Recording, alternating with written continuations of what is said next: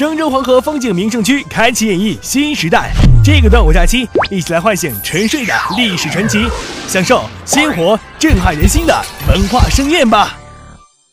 国家发改委五月二十五号公布了关于理顺居民用气门站价格的通知。河南省发改委六月七号转发了通知，并提出自六月十号起理顺我省的居民用气门站价格。郑州市物价局副局长王为民表示，按照要求，我市的民用天然气终端销售价格需要进行疏导。自二零一八年八月一日起，对我市市区含高新区、经开区。郑中新区、航空港区居民用气管道天然气销售价格进行疏导，第一阶梯每户每月用气量五十立方米及以下部分，价格由二点二五元每立方米调整至二点五六元每立方米。第二阶梯每户每月用气量五十立方米以上部分，调整至。三点三三元每立方米。郑州市物价局公用事业价格处处长庞景曼告诉记者，此次的价格疏导对于绝大多数生活用气的家庭影响并不大。郑州市区居民用气在用户数是二百零二万户，经过我们测算呢，户均用气量在二十立方米左右。那么我们这次呃疏导的价格是三毛一，每月呢每户呢大概是要多支出了六点二元。